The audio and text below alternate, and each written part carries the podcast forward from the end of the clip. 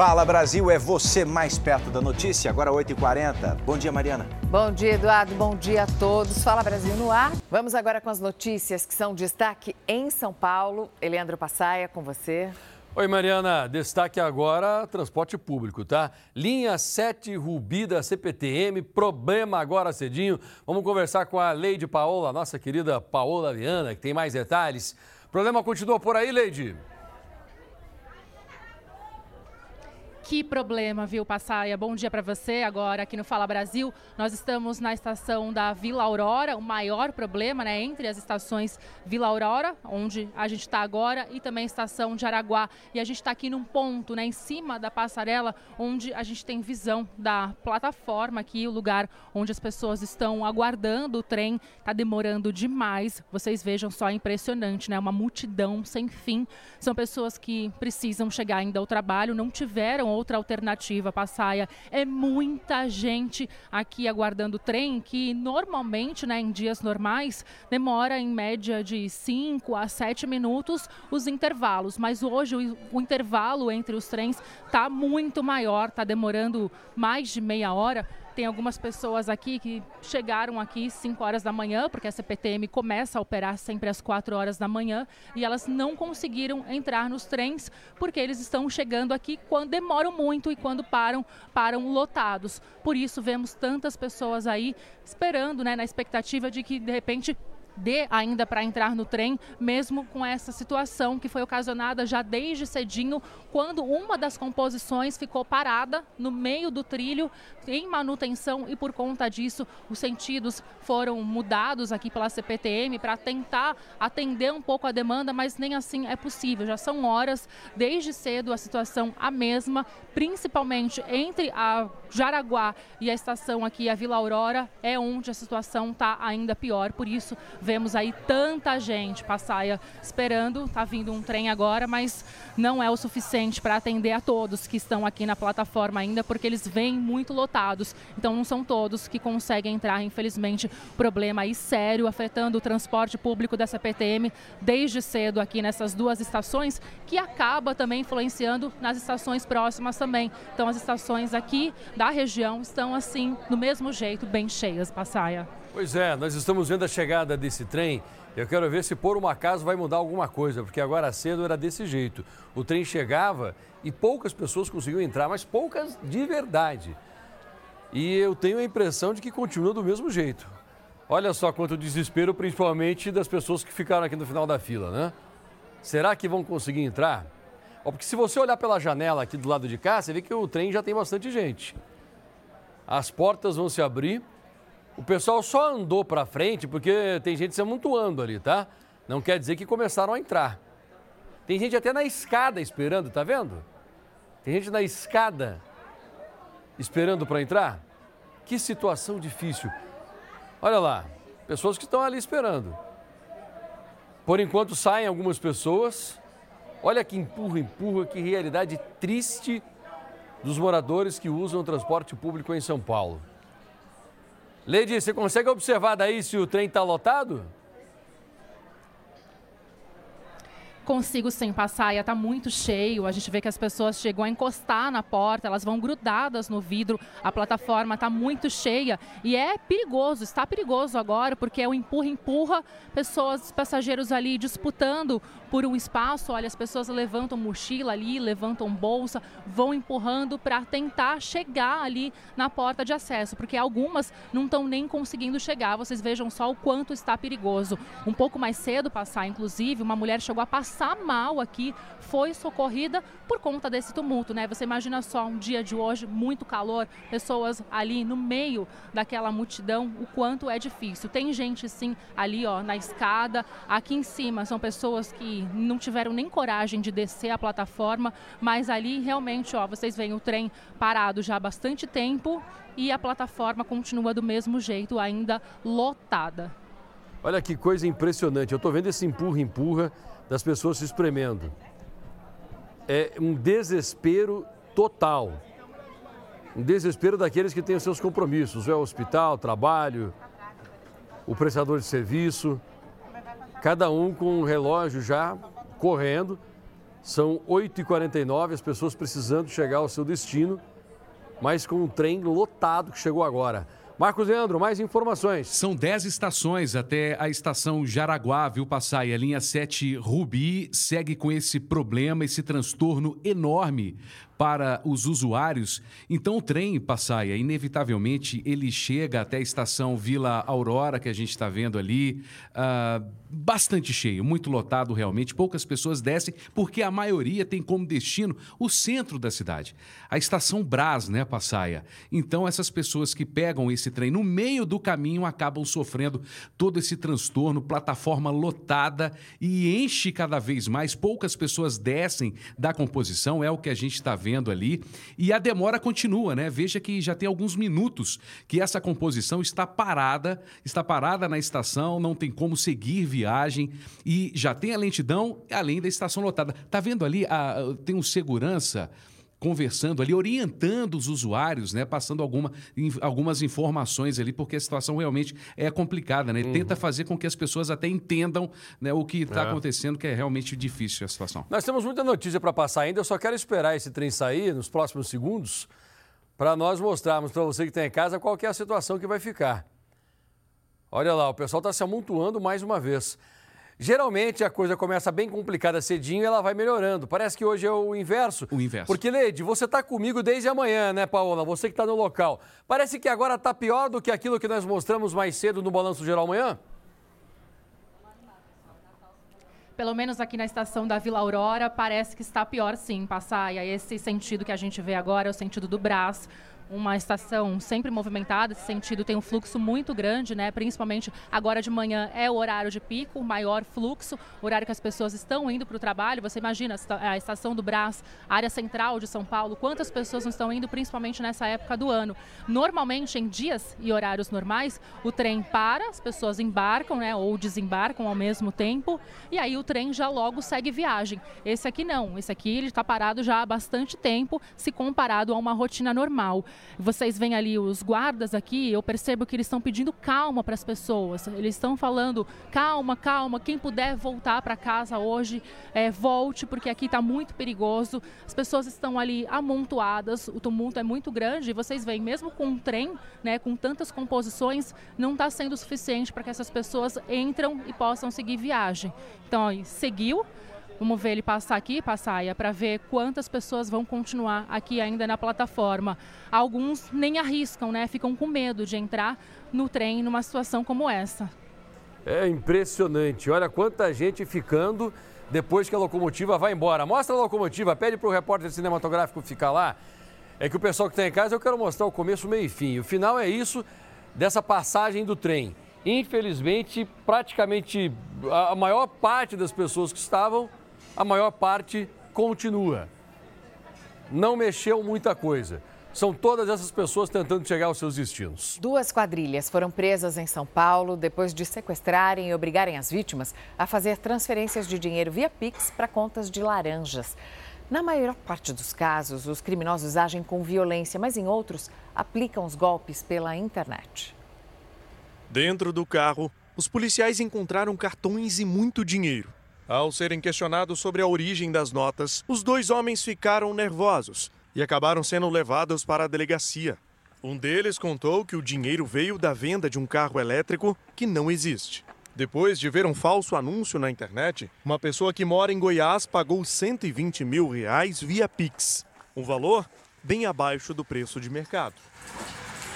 Eles já, já haviam transferido 45 mil para a conta de uma mulher e outros 3 mil já haviam sido sacados. A suspeita é que o esquema movimente milhões de reais. Na conta de um dos presos, os investigadores descobriram vários depósitos. Um deles confidenciou para nós que só na conta dele já tinha sido feito duas transferências, além dessa de 120 mil, 120 mil, uma outra de 90.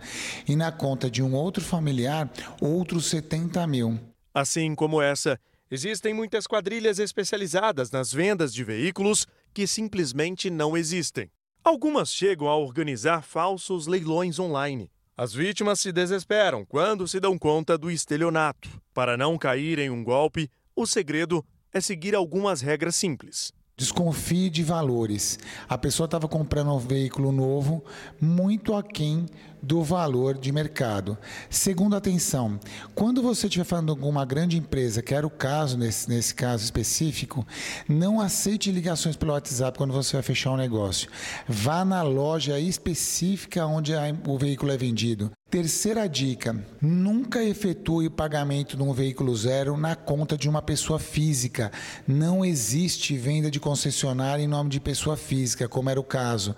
A polícia trabalha para reaver os 120 mil reais da vítima de Goiás e investiga outros integrantes da quadrilha, incluindo as pessoas que emprestaram as contas bancárias para que o dinheiro resultante do golpe fosse depositado.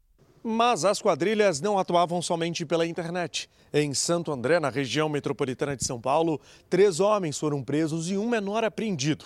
Eles publicavam anúncio falso e marcavam encontros presenciais com os interessados como os relatos da, da, das vítimas dão conta de quatro indivíduos, sempre um deles armado, e hoje chegaram exatamente quatro indivíduos, estando um deles armado, é, nós acreditamos que a gente conseguiu desarticular a integralidade dessa quadrilha. Foi um descuido do grupo que levou os suspeitos para a cadeia. Depois de um golpe, eles mantiveram um anúncio online para buscar mais vítimas. Foi então que um policial se passou por interessado na moto anunciada e marcou o encontro.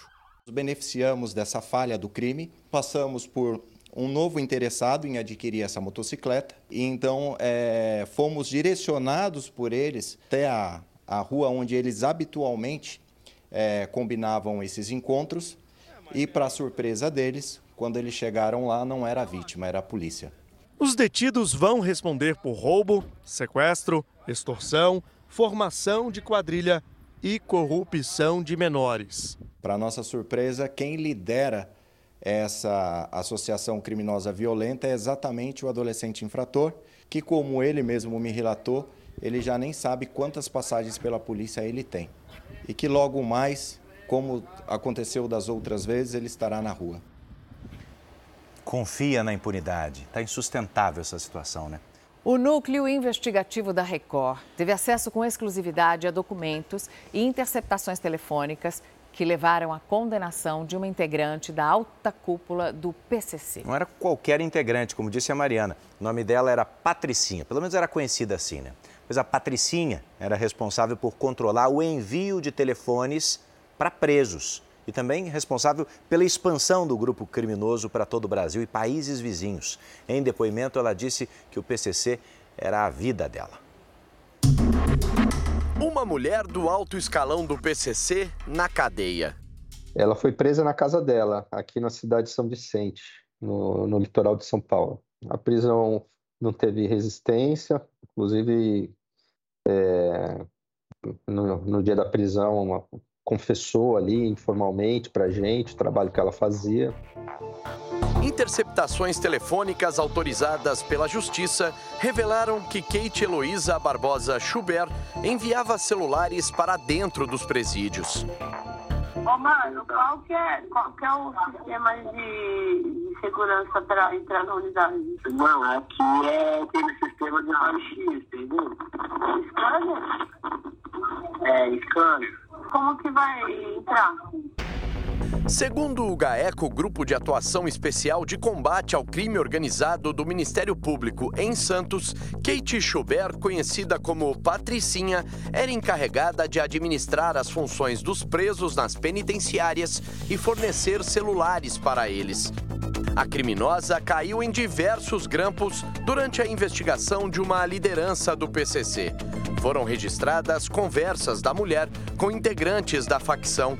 Em uma das interceptações telefônicas, ela passa orientações a um preso de como fazer o pedido de celular. É tipo de um relatório que você faz de pedido, entendeu, mano?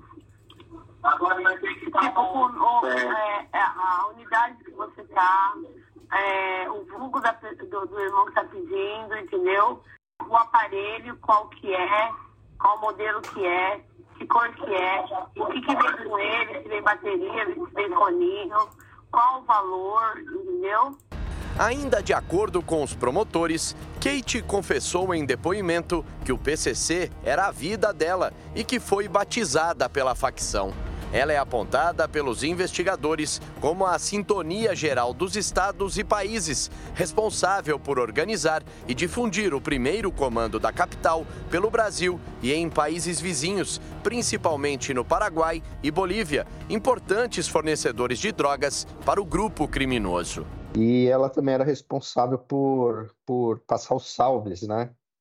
É, as ordens do, da liderança do PCC para todo o Brasil. O GAECO descobriu ainda que Kate era encarregada de administrar as funções dos presos nas penitenciárias. O celular dela, apreendido pela Polícia Civil, forneceu informações primordiais para o GAECO.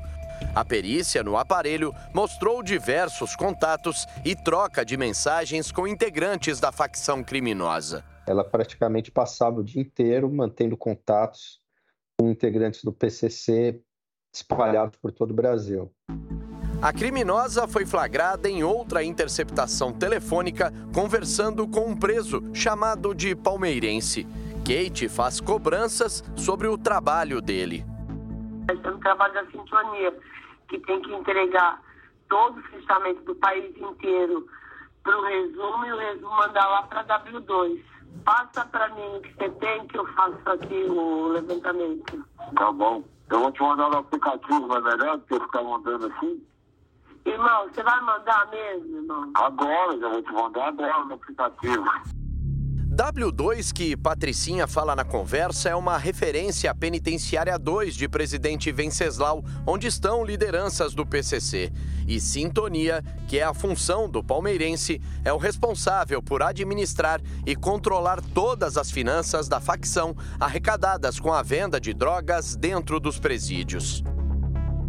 Kate Schuber, a Patricinha, foi presa em 2018 e levada para o Centro de Detenção Provisória Feminino de Franco da Rocha, na Grande São Paulo. Ela respondeu na cadeia ao processo por organização criminosa e associação ao tráfico. No mês passado, ela foi levada a julgamento e acabou condenada apenas por organização criminosa. A sentença: três anos de prisão como ela já havia ficado cinco anos detida, o juiz Rodrigo Barbosa Salles, da terceira vara criminal de São Vicente, decidiu que a pena seria cumprida em regime aberto. Quer dizer, Kate poderia trabalhar durante o dia e à noite teria de ficar em casa de albergado ou na residência dela. Mas o Ministério Público recorreu da decisão. Pedimos entrevista para o advogado de Kate Heloísa Schubert, mas o defensor público que fez a defesa dela não quis gravar com a nossa reportagem. Por nota, afirmou que não se manifestaria porque o caso ainda está em andamento e que aguarda a decisão do Tribunal de Justiça sobre o recurso. Vamos dizer assim, o trabalho dela era mais intelectual, vamos dizer. Ela não era uma pessoa que que estava envolvida ali em atos violentos diretamente. Ela participava das, dos planejamentos. E se eu te disser que essa mesma facção criminosa chegou a alugar um imóvel no Distrito Federal para servir como base de apoio ao monitoramento de residências oficiais? As casas onde vivem os presidentes do Senado, Rodrigo Pacheco, e da Câmara dos Deputados, Arthur Lira. Segundo essa investigação, eles planejavam atacar os presidentes das duas casas, além do senador Sérgio Moro. Em pouco mais de dois meses, a organização criminosa gastou 44 mil reais com essa parte do plano. Nesta quinta-feira, uma operação contra integrantes da facção foi deflagrada pela Polícia Federal, em conjunto com a Polícia Militar e o Ministério Público Estadual. 150 agentes federais participaram.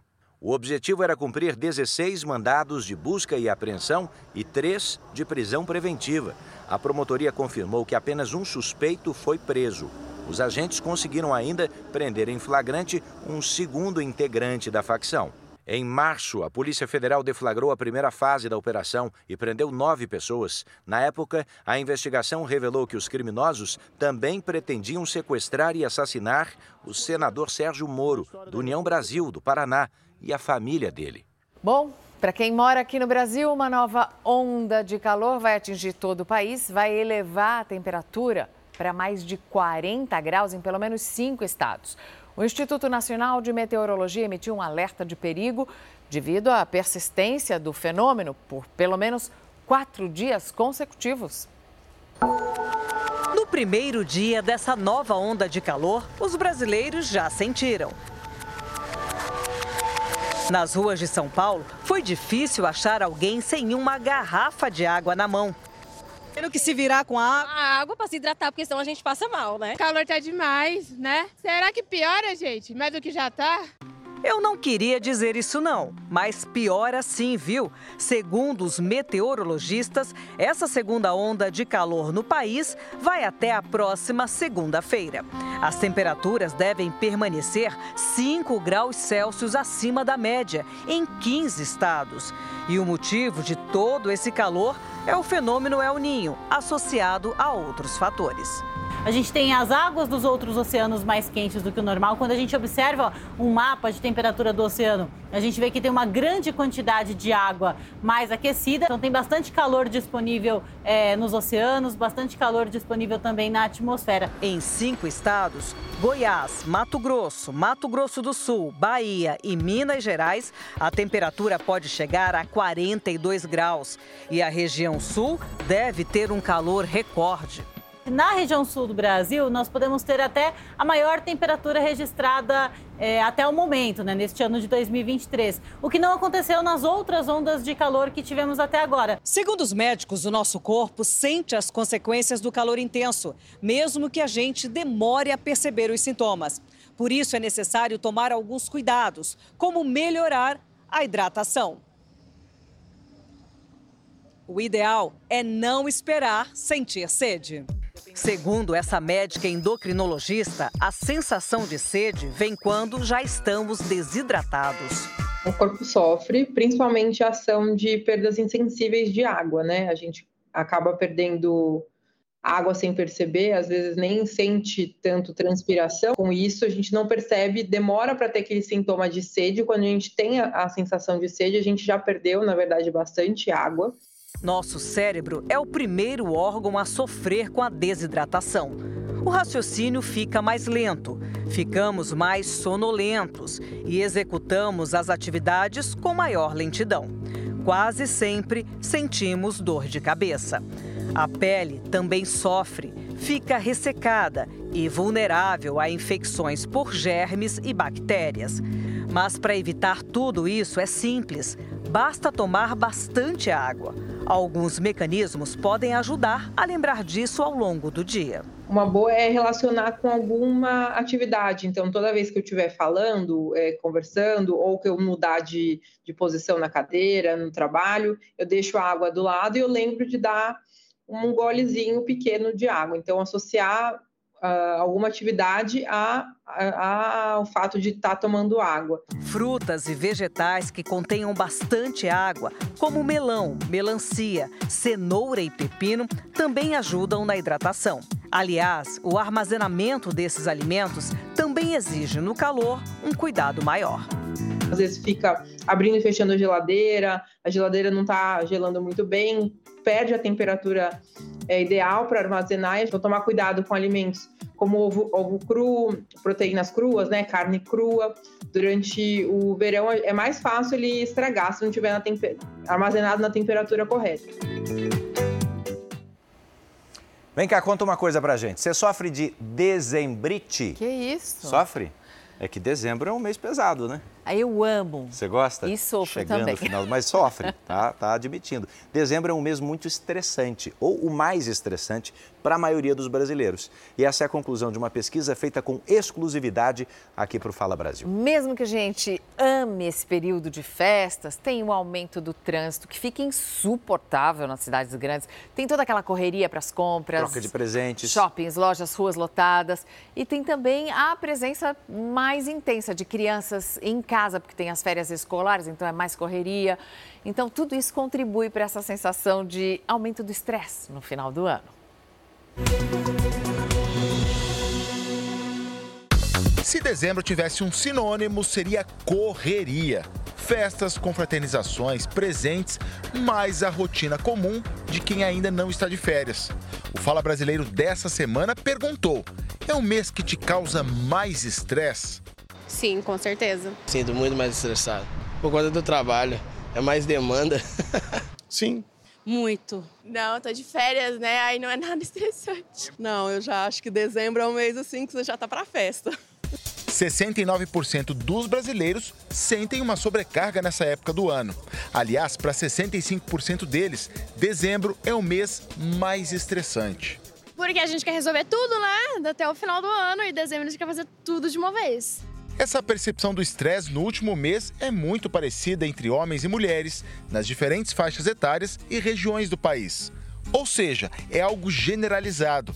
Para a maioria, é o resultado de muita coisa para fazer em pouco tempo. Uma pressa para fechamento de um ciclo imaginário. Dezembro é o final né, de um ano. A gente sente que quando ele termina, a gente vai zerar o nosso cronômetro aí, né? Vamos começar de novo. E em dezembro, além de todas as nossas inúmeras tarefas habituais, a gente tem mais as tarefas de dezembro, que é onde vai, como vai, se tem férias, se não tem férias, compra presentes, vai para o shopping, tudo isso. Entre as situações típicas de dezembro que estressam as pessoas, oito em cada dez citam trânsito carregado, congestionamento, principalmente nas grandes cidades. Trânsito, ônibus, é tudo cheio. A correria para compra de presentes é um outro fato para sete em cada dez pessoas. Compras, todo mundo recebendo dinheiro, o trânsito fica uma loucura, todo mundo desesperado que vai acabar o ano. Mas deixa para janeiro. Só ganha presente em janeiro. Também para sete em cada dez brasileiros, a sobrecarga ainda está na rotina de filhos de férias, em casa, sem atividade diária.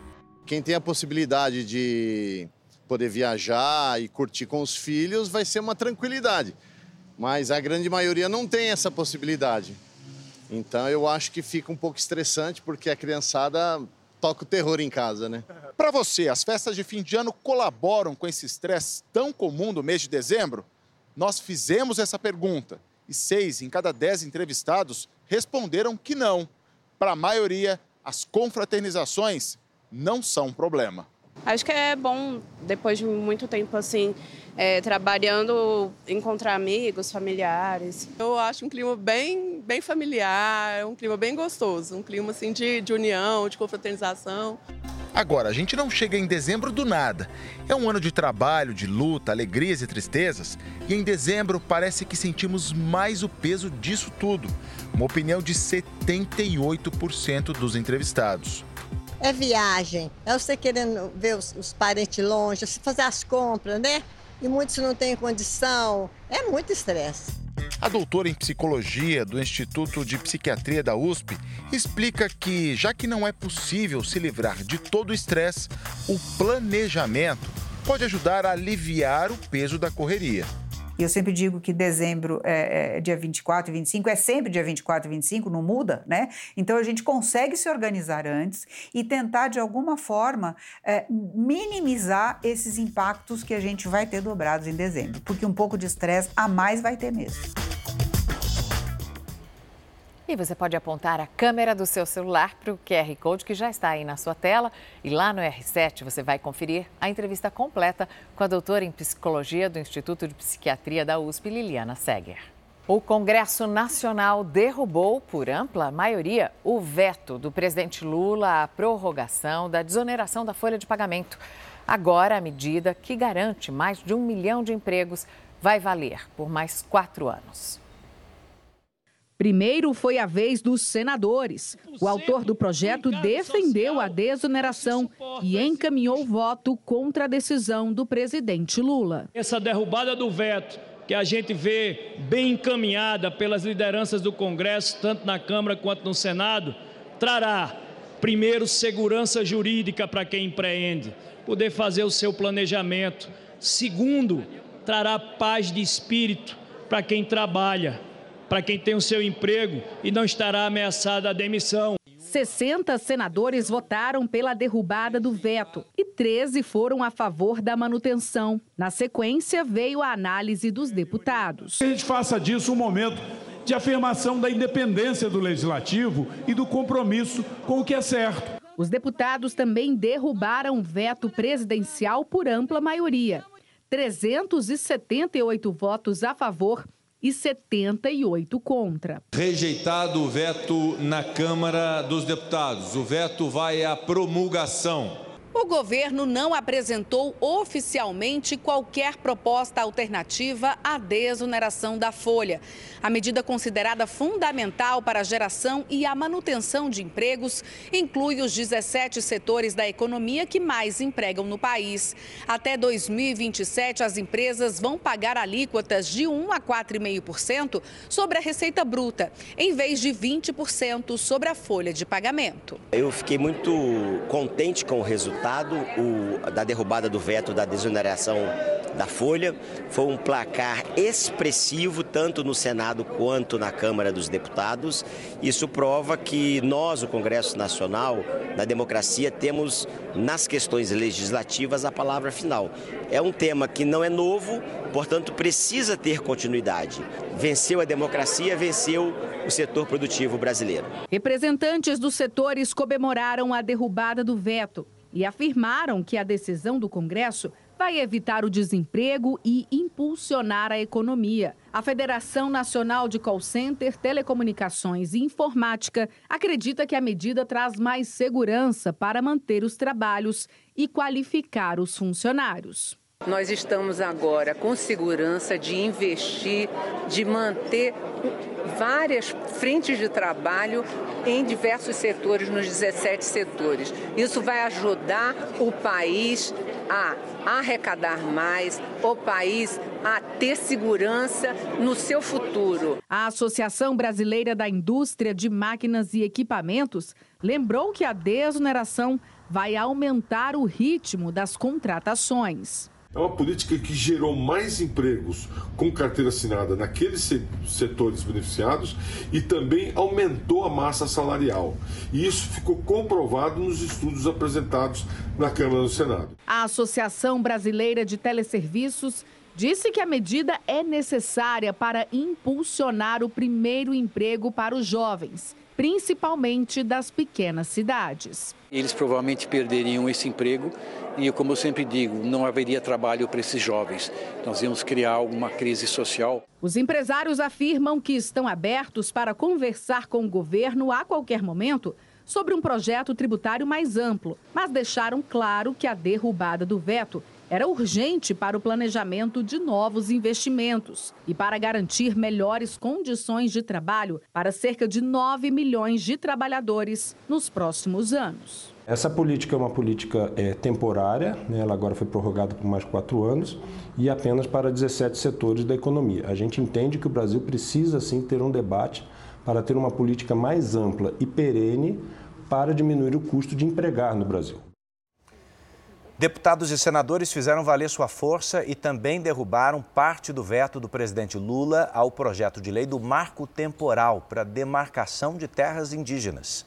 Com isso, os povos indígenas passarão a ter direito apenas à demarcação de terras que já eram ocupadas por eles no dia da promulgação da Constituição Federal, lá em 5 de outubro de 1988.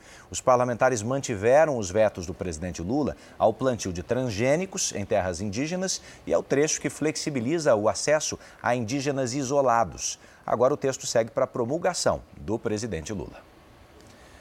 Você pode apontar a câmera do seu telefone para o QR Code que aparece aqui na tela e acompanhar em tempo real tudo o que está acontecendo em Brasília, viu? É no r7.com. Olha, a nota fiscal paulista vai liberar mais de 37 milhões de reais a partir da próxima segunda-feira, Marcos. Exatamente, Passai. Os valores são referentes às compras e doações de cupons fiscais realizadas em agosto deste ano. E com isso, a Secretaria da Fazenda e Planejamento de São Paulo totaliza a distribuição de 457 milhões e meio de reais neste ano aos consumidores cadastrados no programa. Para resgatar, passar os valores, basta acessar a página da Nota Fiscal Paulista na internet. Você tem costume de pedir CPF na nota, Marcos? Sempre peço, estou Olha cadastrado lá na página, tá? Parabéns. Fala Brasil termina aqui. Um bom dia para você. Olha, um beijo para vocês. Sexta-feira chegou. Muitíssimo obrigado pela companhia até agora, pela prestação de serviço, pelas informações. Um bom descanso, um final de semana maravilhoso e até Amém. segunda, se Deus Até. quiser. Até lá.